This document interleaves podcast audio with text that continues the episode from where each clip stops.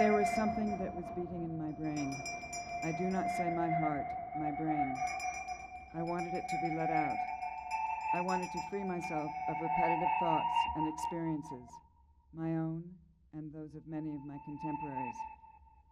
I did not specifically realize just what it was I wanted, but I knew that I, like most of the people I knew, was drifting. We were drifting. Where? I did not know, but at least I accepted the fact that we were drifting. At least I knew this. I would, before the current of inevitable events swept me right into the mainstream and so on to the cataract, stand aside if I could, if it were not already too late, and take stock of my possessions.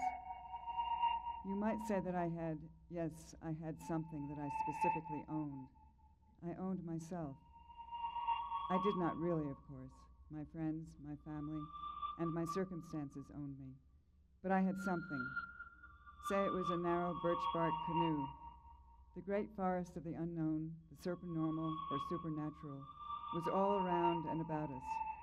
With a current gathering force, I could at least pull into the shallows before it was too late, take stock of my very modest possessions of mind and body, and ask the old hermit who lived on the edge of this vast domain to talk to me, to tell me, if he would, how best to steer my course. Todos conocemos la historia de Helena de Troya, pero pocos la hemos seguido hasta Egipto. ¿Cómo llegó allá? Este sícoro en su palinodia fue el primero que nos los dijo. De acuerdo con la palinodia, Helena nunca estuvo en Troya. Había sido traspuesta o trasladada a Egipto. Helena de Troya era un fantasma, sustituida por la Helena verdadera. Tanto los griegos como los troyanos lucharon por una ilusión. Ella es fantasma y realidad a la vez.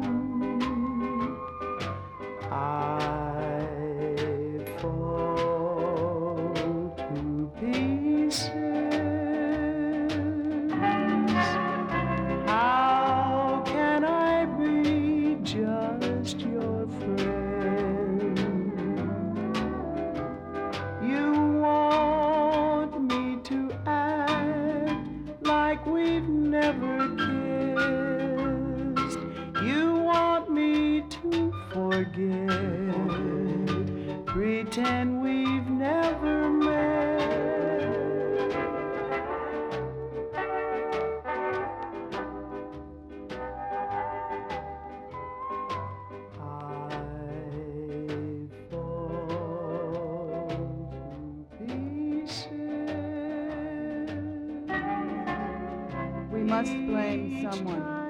A alguien debemos culpar. How could I hide my eyes? How could I veil my face? ¿Cómo podía ocultar mis ojos? ¿Cómo podía velar mi rostro? Helena en Egipto. Aquiles recuerda haberla visto en Troya, pero ella nunca estuvo ahí.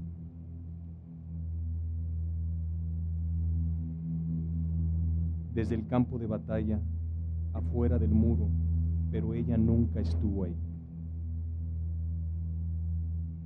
Se reunieron en Egipto.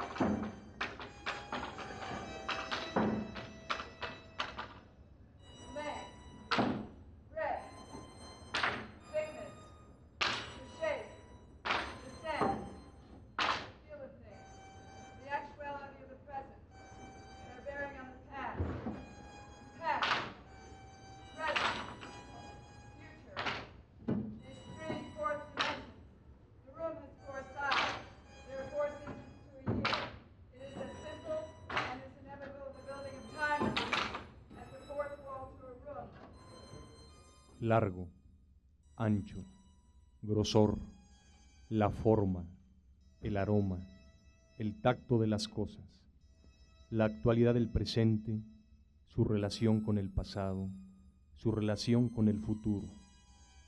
Pasado, presente, futuro.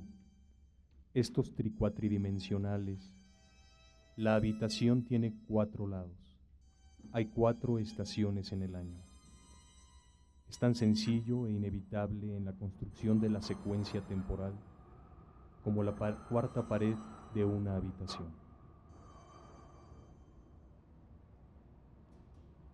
Recé mientras me apretaba el cuello con sus despiadados dedos de acero. Déjame salir, déjame olvidar, déjame perderme. ¿Se atreve él a recordar la irrealidad de la guerra en este lugar encantado? La luz se empaña, el enigma de la piedra escrita de pronto me abruma. ¿Por qué dudo? ¿Por qué me pregunto si la guerra era inevitable? ¿Quién ganó? ¿Quién perdió? ¿Debe la batalla pelearse y pelearse? Vi su chalina cuando el viento la atrapó un día de invierno. Vi su mano a través de los pliegues transparentes y su muñeca y su garganta, pero eso fue hace mucho.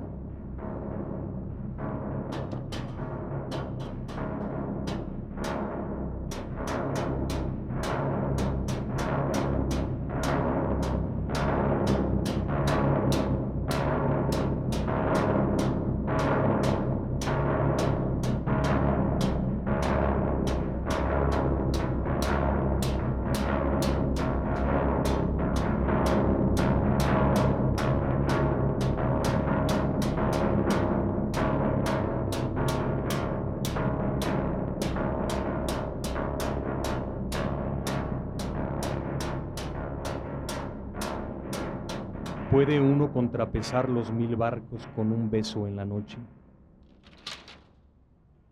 Era una guerra comercial.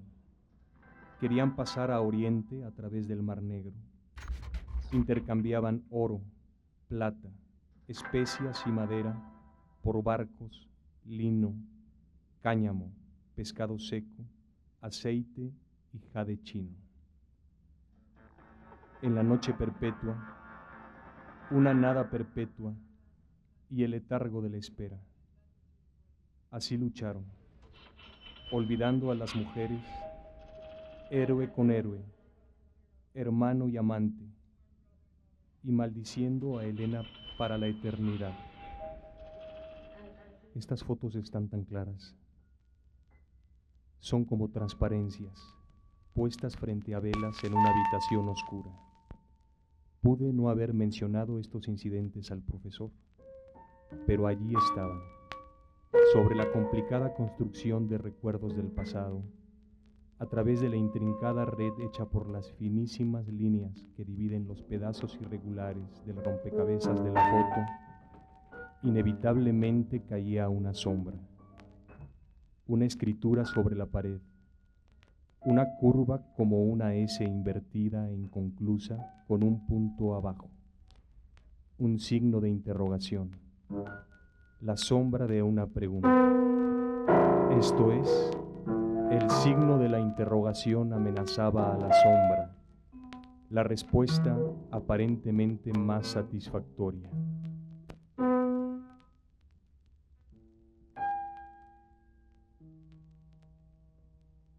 Mi parte, considero este tipo de sueño o cuadro proyectado o visión como una especie de estado a medio camino entre el sueño común y la visión de quienes a falta de un término más bien definido llamamos mediums o videntes.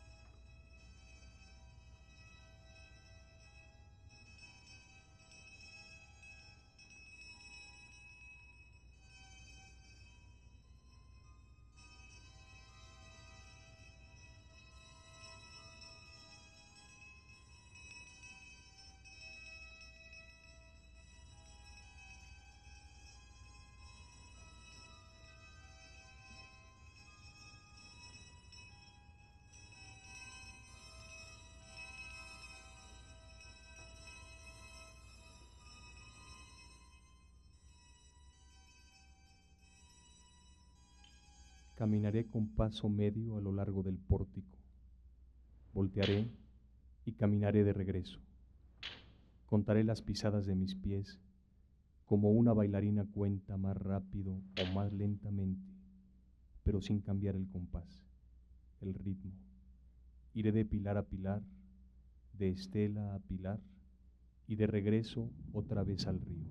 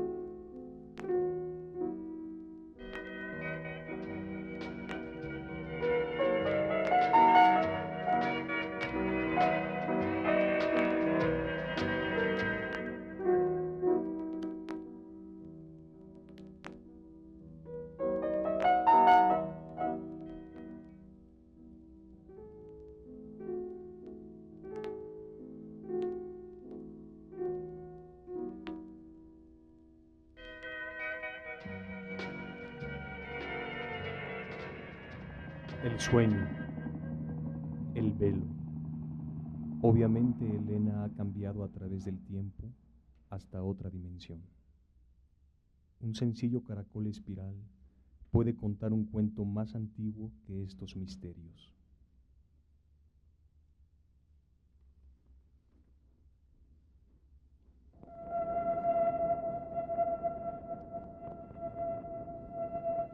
Egipto. Paris recuerda haberla visto en Troya, pero ella nunca estuvo ahí.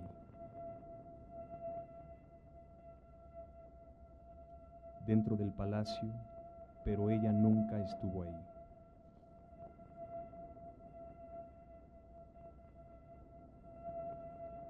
¿Por qué cogió y volteó en el inicio de la escalera y medio regresó? Fue por una sandalia rota. Ahora está oscuro. ¿Puedes ver? ¿Puedes sentir el viejo tejido junto al portal del que te asiste para evitar la caída? Soy el primero en la historia que dice, murió, murió, murió cuando cayeron los muros. ¿Qué misterio hay más sutil que este? ¿Qué hechizo más potente? ¿Quién puso la trampa? ¿Fue el amor? ¿Fue la guerra?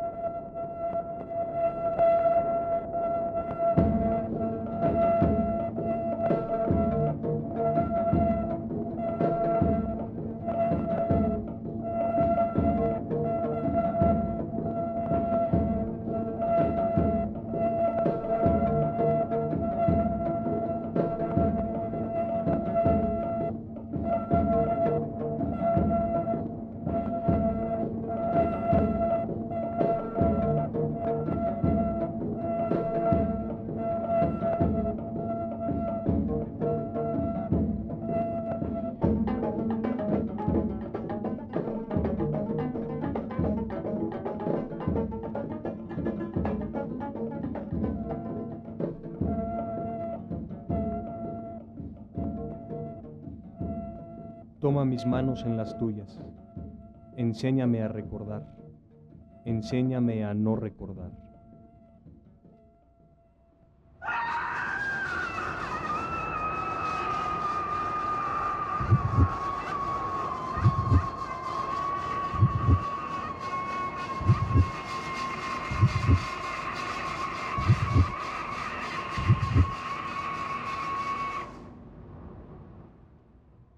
Serie de líneas reducidas que hacen una escalerilla o dan la impresión de una escalerilla instalada allí en la pared, es una escalerilla de luz, pero aún ahora tal vez no me tome el tiempo, como digo, para tomar aliento. Tal vez estoy respirando naturalmente, pero tengo la sensación de estar reteniendo el aliento bajo el agua, como si estuviera buscando bajo el agua algún tesoro inestimable y si emergiera a la superficie, la clave de su ubicación se perdería para siempre.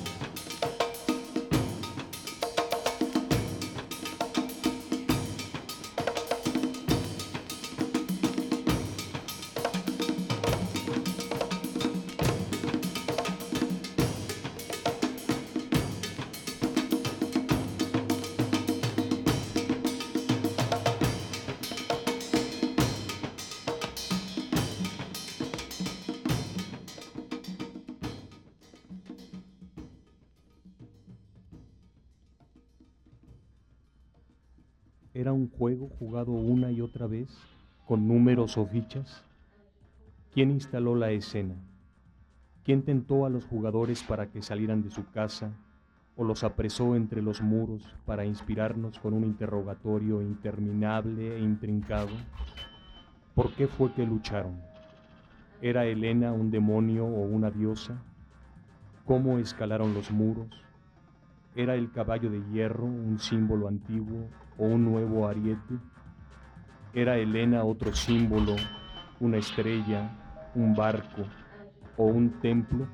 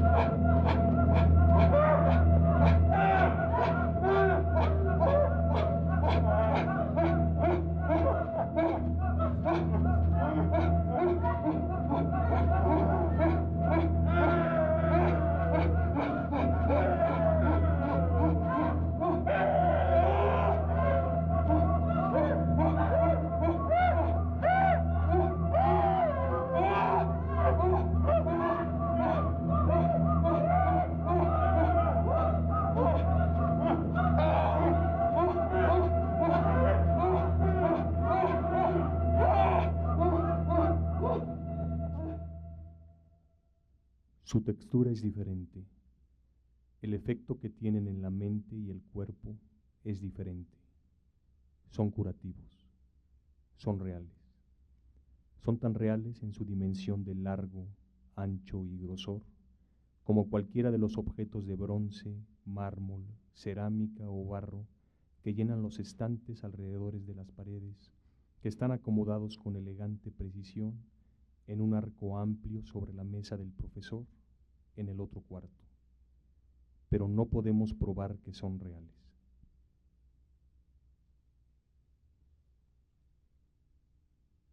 Pasado, presente, futuro, ella nunca estuvo ahí. Estoy contenta de ver el alba. Al recordar la desolación, recuerdo ese otro trecho de algas y el fuego. Esto es el amor Esto es la muerte. Este es mi último amante.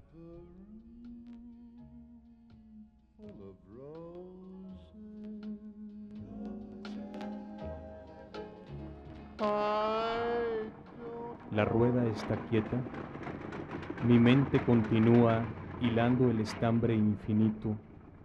De seguro crucé el umbral, pasé el portón del templo, crucé una frontera y pisé las ardientes arenas doradas de Egipto.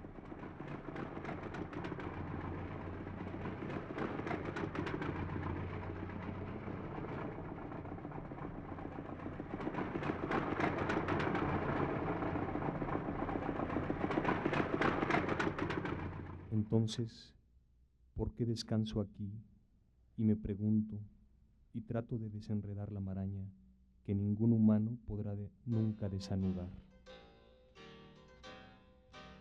Veo la lastimosa pila de cosas pequeñas, la monstruosa montaña de pertrechos. Luego ambos se desvanecen. No hay nada.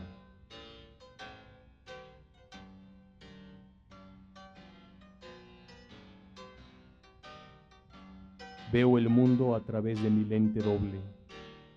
Parece que todo se rompió, salvo eso.